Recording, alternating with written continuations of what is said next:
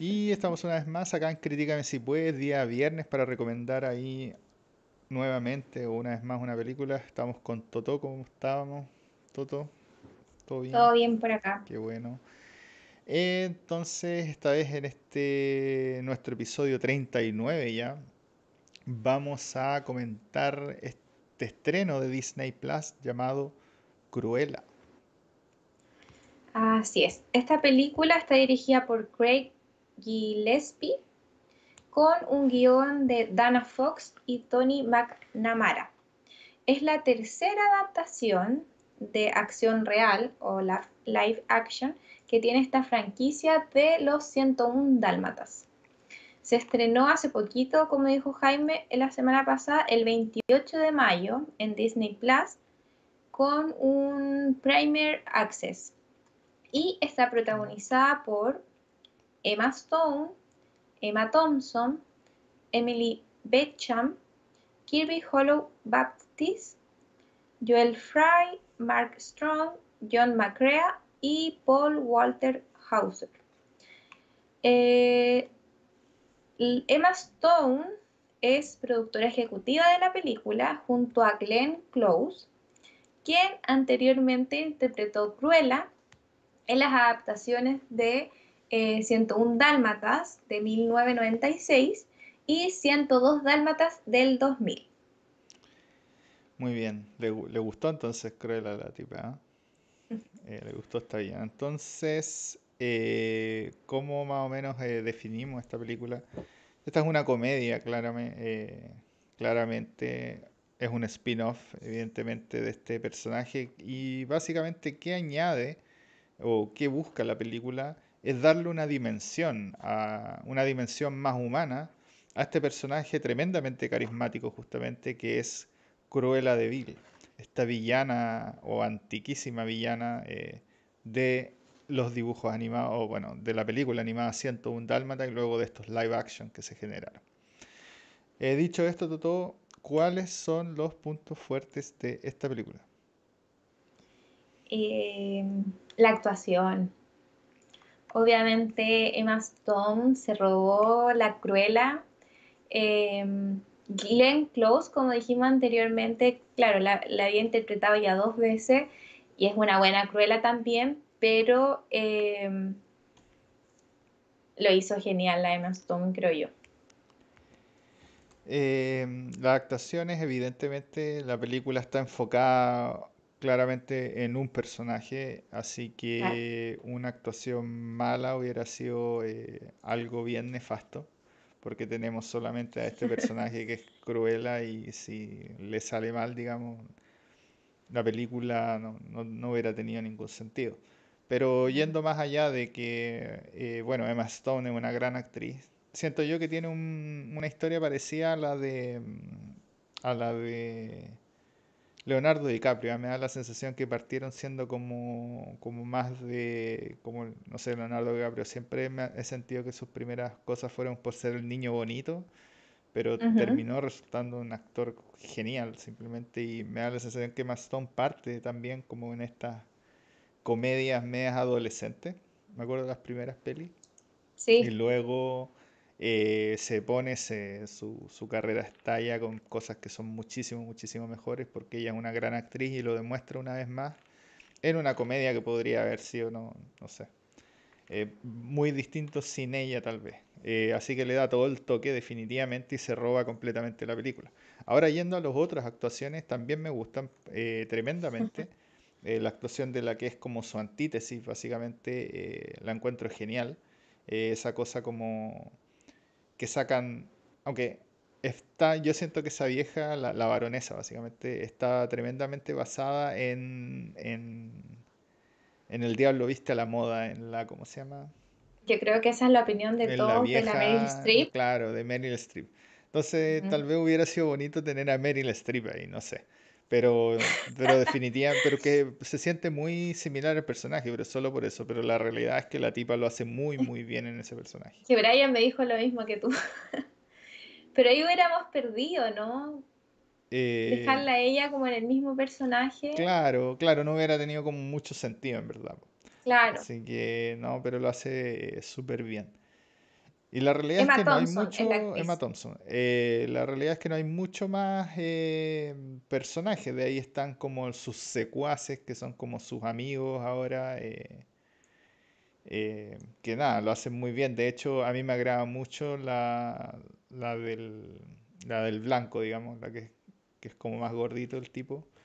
Y yo creo que ese tipo lo hace muy bien. Tienen, es, es el clásico personaje secundario, que es como un buen tipo, pero es como medio más lento, digamos. Entonces, eh, le da como ese... Es que es un personaje muy estereotipado y muy usado de- eh, en muchas comedias. Entonces, Sí. eh, hay que decirlo que el tipo en ese contexto de ese personaje lo hace súper bien también.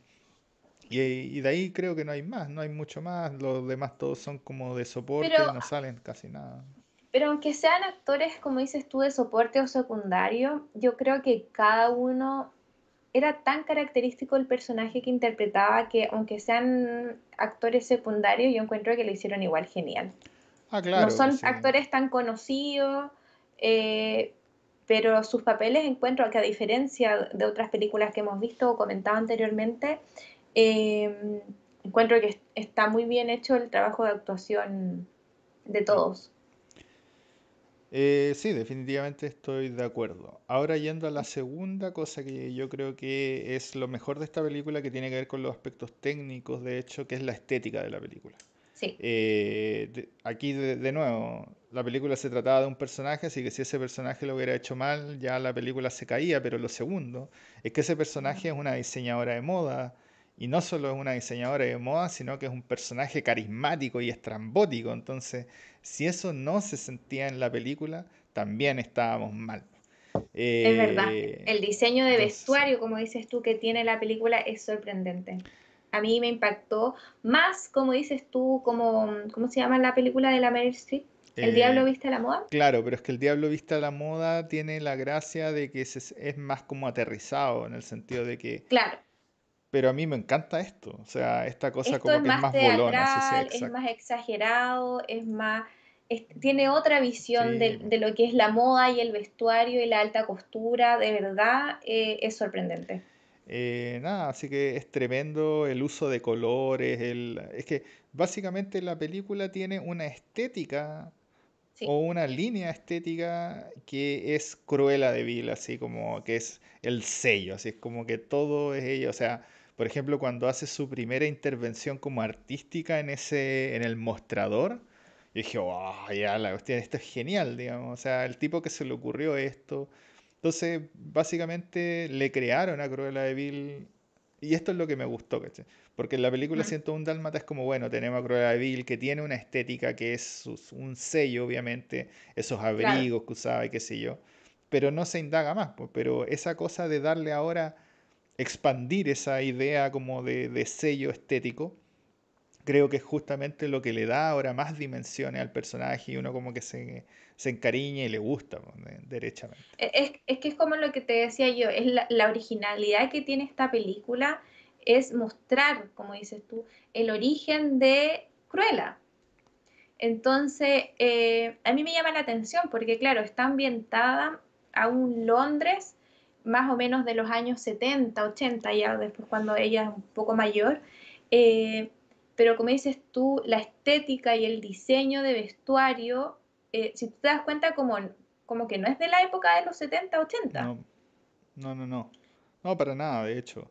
Es como, Entonces eso la hace ser como más innovadora sí, en ese sentido, más visionaria de lo que es la moda. No, es como raro, como que la película parte y al principio como que la estética de la ropa de la película era como, no sé, era como que fuera antigua casi. Así era Por como eso. casi revolución industrial. Y no sé. Y me da la sensación, o a mí me da la sensación muy de como de la estética como de Dickens, digamos, que eran estos como casi por dioseros, ¿cachai? De hecho, los tipos se vestían muy al estilo como Dickens ponía a los pobres o- y abyectos, digamos, en sus libros. Eh, y después tenemos el contraste de esta tipa. Entonces, nada. Sí, definitivamente creo que esas dos eh, son los elementos como más potentes. Sí, Ahora, yendo a, a otros que no dejan de ser, Eh, ¿Qué te pareció la trama de la película? ¿De qué se trata básicamente? Como dije anteriormente, la encontré muy original. Eh, no me esperaba como esta historia de Cruella o su origen, así que la encontré muy entretenida, me tuvo todo el, toda la película ahí súper atenta y sorprendida y me encantó. ahora, lo que yo puedo decir del guion es que es, como decía, súper interesante. Perdón, es que estaba escuchando una cuestión, como nos escuchábamos con, por los problemas de audio la otra vez. Los problemas de audio. Eh, no quiero volver. Entonces estaba viendo, el, estaba fijando en el retorno. Entonces, bueno, pero volviendo a la cosa de la, de la trama, la trama es súper chora. Es súper interesante, eh, indaga en toda la personalidad, obviamente es el origen de esta, este personaje tremendamente carismático. Pero no solo eso, sino que además indaga en sus relaciones. En la película Los 101 Dálmatas tiene estos como secuaces, eh, que acá en verdad son como, claro, se le cambia ese matiz, son como en verdad su familia.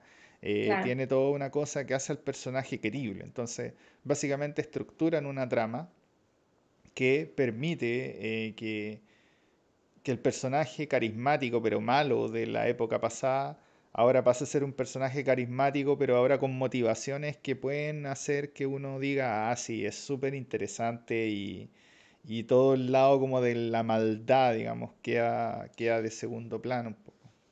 Que te hace comprender un poco claro, por qué ella es así. Claro, le da sentido, sí, esa es como la gracia, cuando decíamos que le busca dar una dimensión, es eso, le busca, busca entender al personaje de alguna manera.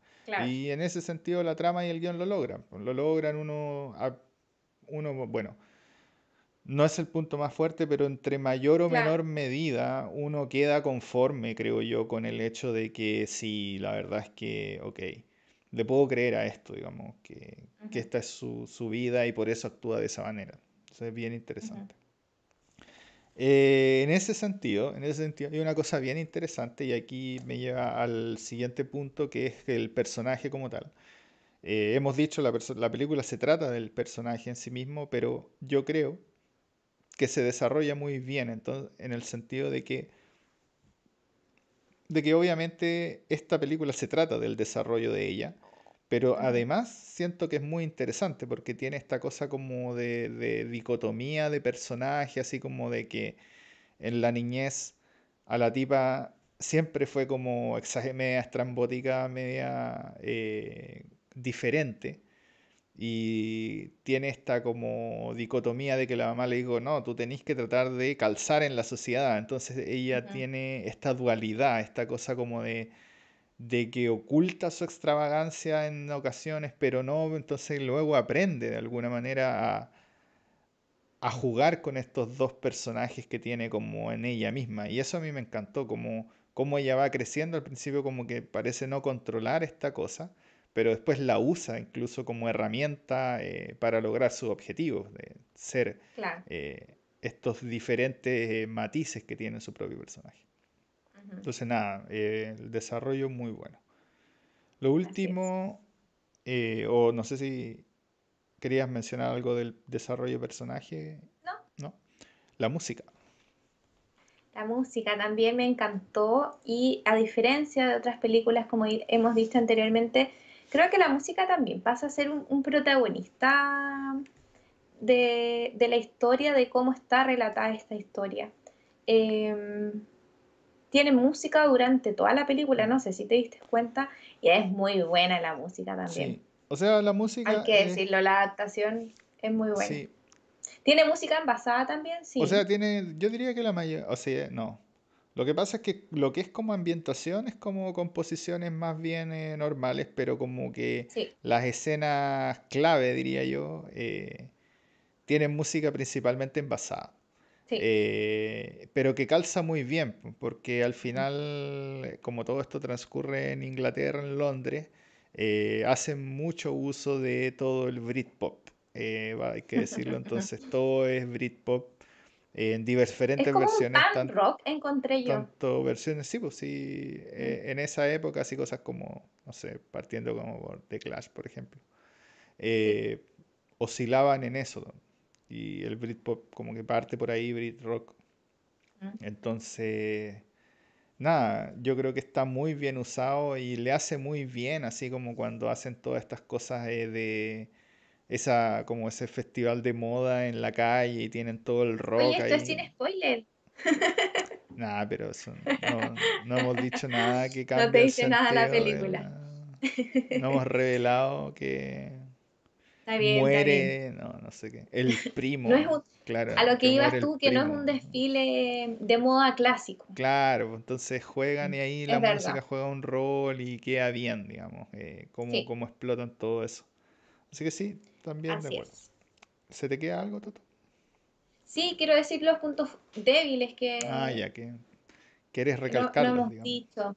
Quiero recalcarlos, sí. Em, a mí lo único, por decirlo así, que no me gustó, em, claro, aquí hay animalitos, no hay 101 perritos, pero hay animalitos, hay perros, eh, que claro, muchas veces le, le das como características más humanizadas, por decirlo así, a los perros, y encuentro que el efecto, en realidad esto no- también nos comentó Carlos esto, eh, se ve como bien falso en algunas escenas. Sí. Sí, Y, y- eh, y eso como sí. que, porque oye, ya estamos, es Disney, ¿cachai? No se dice Disney, pero bueno, es Disney, estaba en el 2021, se supone que ya hay hecho un montón de películas y, y, mm, adaptaciones de, de animales, ¿cachai? Entonces me llama la atención que no sea tan buena la calidad de la imagen y del dibujo en ese sentido. Eh, sí, ahí hay unas partes donde se usan algunos efectos y están bien malos. Eh, Sí. hay que decir. Nada que hacer. No solo, no solo con animales, sino como fondos de, de, de, Sí. Sí, la escena, el- fondo donde está en el agua, como con las montañas y todo eso, se ve bien falso, la verdad. Y ahí- ahí solo tenéis a los dos protagonistas enfrentándose y el fondo súper malo, como que ahí encuentro que se cayeron un poco. Sí, a uno lo saca de la película y hay algunas escenas que son bien claves que transcurren en eso, en esos sets. Así que nada, eh, le faltó cariño ahí al efecto especial. Pero bueno, sí. Solo eso, eh, solo eso. nada que decir. Entonces. Toto, ¿qué nota le ponemos a esto? Uy, difícil. Yo le pongo un 8. A mí la verdad me gustó harto. eh, encuentro que no, no solo, como decíamos tú, como decíamos, la estética, la, la fotografía, la, la escena, la trama, eh, la actuación, eh, lo encontré genial. De verdad que lo encontré muy bueno, muy entretenido. Así que muchas cosas buenas que decir. Por eso mi nota es un 8. Yo a esto le voy a poner un 7.5. Eh, es una película súper buena, súper interesante, pero obviamente no una película, no sé, como de Oscar, definitivamente. Claro. Eh, así que, pero es muy entretenida, es muy dinámica. Uno la pasa bien, básicamente, viendo la película, así que nada, 7.5 para mí eh, es una nota que merecía esta película. Dicho esto. Toto, ¿recomendamos esto o no? Obvio que sí. La película es súper, eh, no es densa, la verdad, eh, se pasa muy rápido, es muy entretenida, muy dinámica, muy eh, novedosa y te mantiene, la verdad, entretenido viendo la película. Entonces, nada que decir, yo creo que sí es recomendada para todos. Eh, no sé si los niños la entiendan o entiendan como, porque no es como la típica película de niños, ¿no? De Disney, pero eh, no tiene escenas fuertes ni nada de eso, así que yo creo que sí. Em, yo opino igual, esta película completamente recomendada para aquellos que tienen Disney Plus y no han visto esto, no sé qué están haciendo, que no lo han están hecho, esperando. que están esperando, definitivamente esto es algo que merece ser eh, visto y Sí. nada, es una gran película para un día viernes, por ejemplo. eh, Ujú. si uno está ahí, no tiene nada que hacer o, o es muy buen Ahora que panorama, es volvieron, muy, muy entretenido y como, ¿sí? ahora que volvieron en cuarentena a la región metropolitana ya en nuestro Chile, Chuta, no van a tener nada más que hacer, así que tienen que obligado. verlo. Obligado. Eh, así que nada, es una gran, gran película y, o sea, es muy entretenida. Entonces, eh, un panorama de día viernes queda perfecto esto, sentarse, ver esta película, eh, reírse un rato, disfrutar de las actuaciones y nada. Así es. Así que sí, completamente recomendada. Y, y ahora sí nos vamos a, vamos a seguir más o menos con el tono cómico. Y dado que Eurovisión fue de hecho hace unos par de semanas atrás, vamos a comentar esta película de Will Ferrell que salió el año pasado, si mal no recuerdo. Sí, salió el año pasado. O antepasado, el pasado, ¿no? No, el año pasado, sí. Eurovisión. A ver si es que alguna Así vez es. logro yo enganchar acá con, con ese evento. ¿Cierto? Hay, hay harta gente que le gusta Eurovisión. Bueno, Sí, sí, sí. nosotros no somos, no somos ese caso, No somos pero parte. le- pero le quisimos dar una oportunidad, la verdad. Así que vamos a ver qué pasa con eso. Ahí. Eso, ¿Cierto? Sí. Eso, no olviden comentarnos, eh, escribirnos qué opinan de la película, si les gusta o no les gusta esta nueva adaptación. Y con eso nos vemos la próxima semana en Críticame, Críticame si puedes.